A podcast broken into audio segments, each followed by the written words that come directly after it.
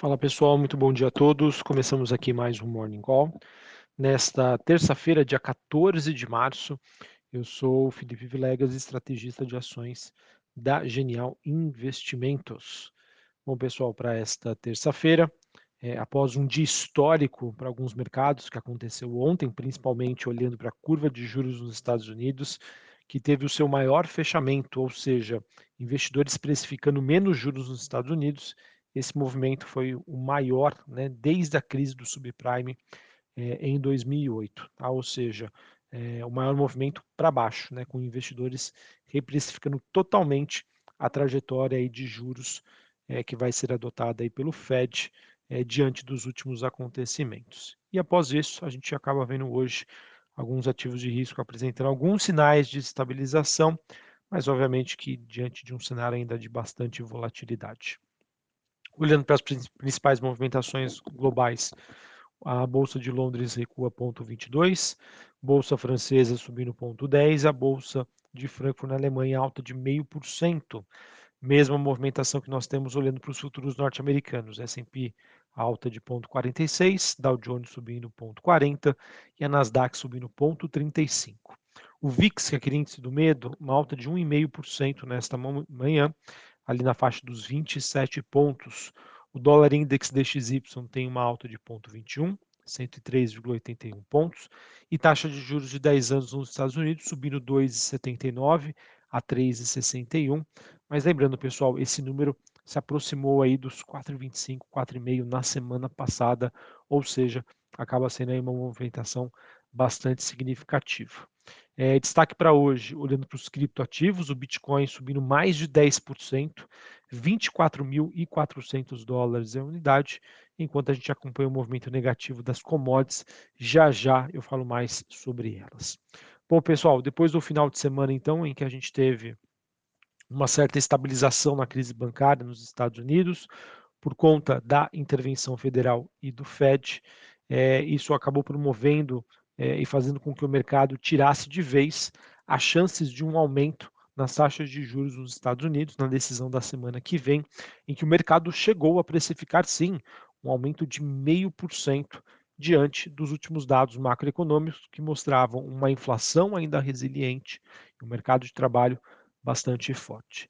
E por conta né, do, do, do, acontecido né, com o Silicon Valley, né, o Banco do Vale do Silício, é, a gente acabou vendo um enorme movimento muito focado aí na, na, curva de juros nos Estados Unidos, como dito anteriormente.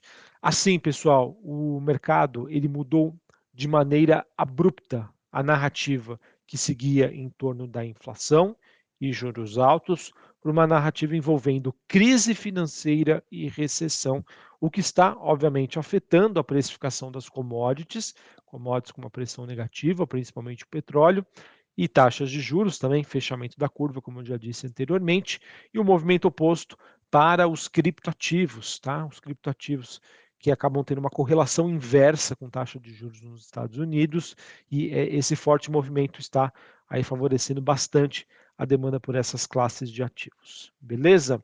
Assim, pessoal, depois né, de, dos eventos recentes que levaram a um forte aperto das condições financeiras, o que nós estamos, o que nós poderemos ver a curto prazo é um afrouxamento dessas condições e um argumento muito forte, aí, muito forte para o Fed pausar o seu ciclo de alta de juros. Enfim, pessoal, o que eu queria passar para vocês, minha mensagem principal. Apesar da melhora que a gente vem acompanhando nos últimos dias, não podemos deixar de lado o fato de que sim, ainda temos sinais de fragilidade e que, na minha opinião, para mim, não fazem acreditar que o pior já ficou para trás e que daqui para frente, apesar de nós estarmos precificando, não, nós não, né, o mercado precificando menos juros nos Estados Unidos, significa dizer que é, investir em ações né, ou ativos de grande volatilidade, com uma correlação inversa com a taxa de juros, sejam aí as melhores opções, tá bom? Então, na minha opinião, a gente ainda deve passar por um, um, momento aí de grande volatilidade em que esses ativos que estão subindo forte hoje podem voltar a cair. Aí nossa, obviamente, especial atenção é, num primeiro momento ao setor bancário nos Estados Unidos né, e na Europa. Né, se os efeitos que a gente começa a ver vão ou não impactar outros bancos. Tá? Por isso é super importante a gente está atento e acompanhar esses movimentos. E aquilo, pessoal, na dúvida, na incerteza, é, não tenha medo de ficar de fora, tá? Eu acho que é, os mercados, a partir do momento que a gente realmente conseguir ter uma convicção de que as coisas vão melhorar, iremos pagar um pouco mais caro? Sim, vamos pagar um pouco mais caro, mas acho que é um preço que se justifica diante das incertezas que nós temos a curto prazo. E também não podemos deixar de lado o fato de que hoje, pessoal, é um dia super importante, tá?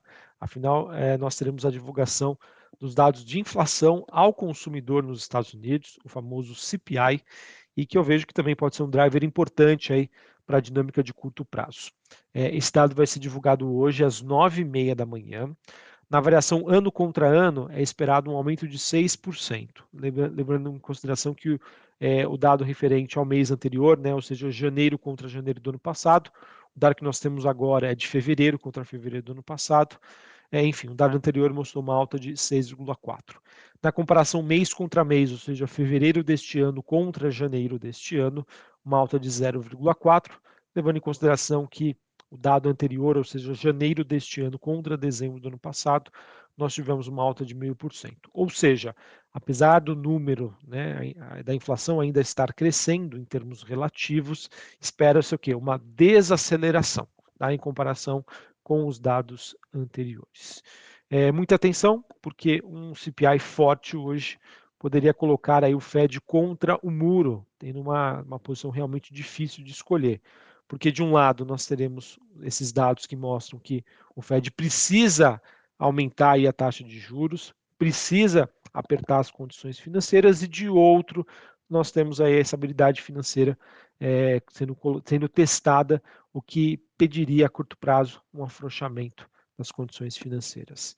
Enquanto economistas do Goldman Sachs e gestores da Pinco disseram que o Fed não deveria mais subir os juros, a gente tem, por exemplo, a BlackRock não esperando aí que o BC americano interrompa este aperto. Enfim, vai ser uma decisão aí muito importante, por isso que semana que vem a gente deve acompanhar aí bastante volatilidade. Beleza?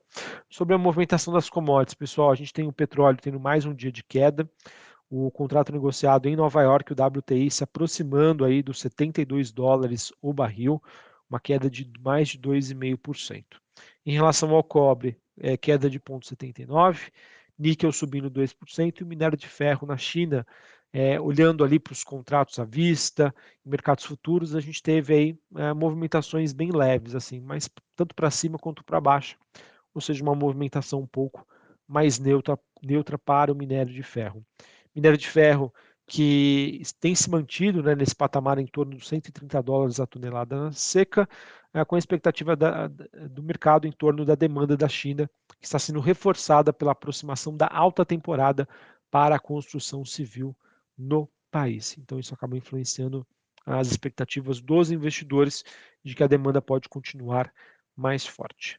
Beleza, pessoal? Então, é, acho que é isso que eu tinha para passar para vocês olhando é, o noticiário internacional, em que nós temos o mercado que nos últimos dias mudou de maneira abrupta né, a sua narrativa, saindo de uma narrativa de necessidade de juros mais altos por conta da inflação, para uma narrativa de que estamos muito próximos de uma crise financeira, então o Banco Central norte-americano vai precisar atuar pelo menos a curto prazo. Lembrando, pessoal, o dado de hoje, né, pode dificultar ainda mais o trabalho do Fed, então vamos acompanhar. O número acima das expectativas, ruim, o mercado vai ficar confuso, volátil.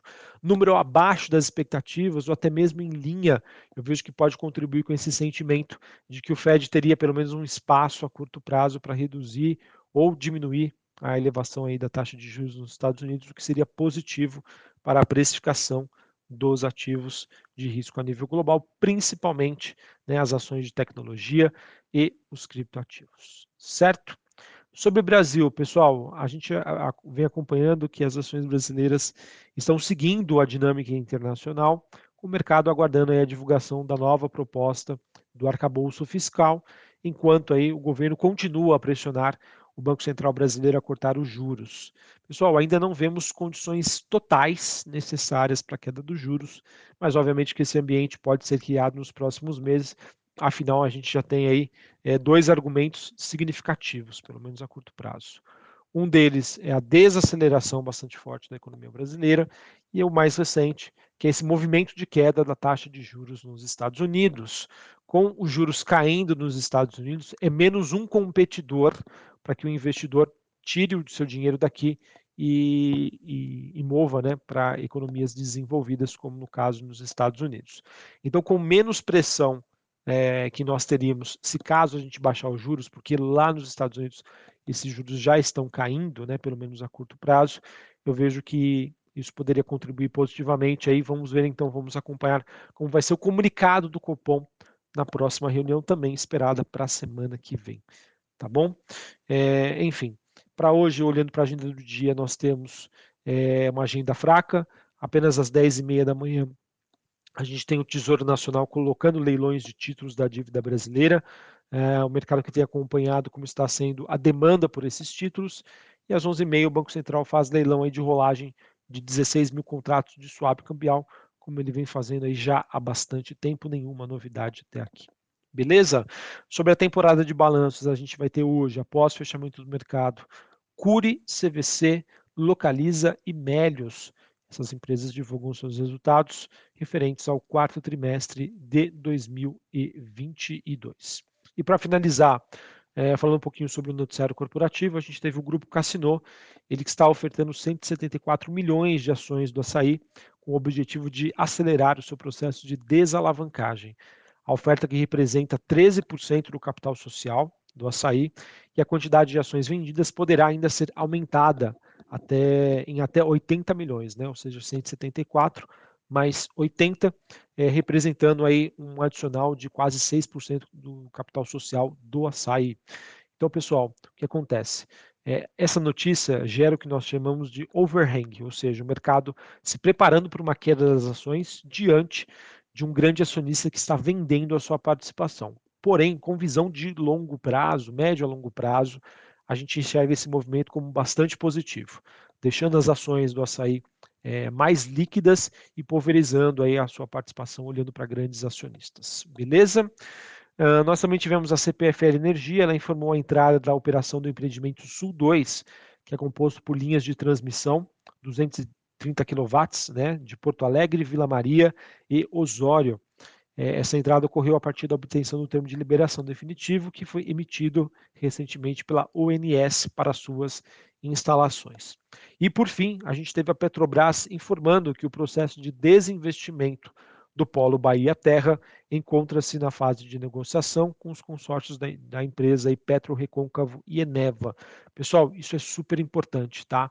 É, principalmente para Petro Recôncavo, é, já que é, uma não avanço né, nessas negociações poderia interferir bastante nas, nas expectativas do mercado em relação à companhia, né? já que a compra desses ativos da Petrobras, se esse processo não for para frente, é, vai, vai impactar né, no que o mercado enxerga de, de, potencial de crescimento a longo prazo, tanto para a Petro Recôncavo quanto para a Eneva. Beleza?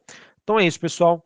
A gente fica por aqui. Vamos ficar atentos aos dados de inflação que vão ser divulgados hoje às 9h30. Muita atenção, você que é trader, né, que opera dólar, é, mini índice, né, esse vai ser um horário de bastante volatilidade e vamos entender então se existe realmente ou não espaço a curto prazo para o Fed aí cogitar uma pausa na subida de juros ou até mesmo, aí, quem sabe, já sinalizar cortes das taxas de juros nos Estados Unidos é, para impedir aí, é, maiores impactos no setor financeiro no mercado financeiro norte-americano. Um abraço a todos, uma ótima é, terça-feira para vocês e até mais. Valeu!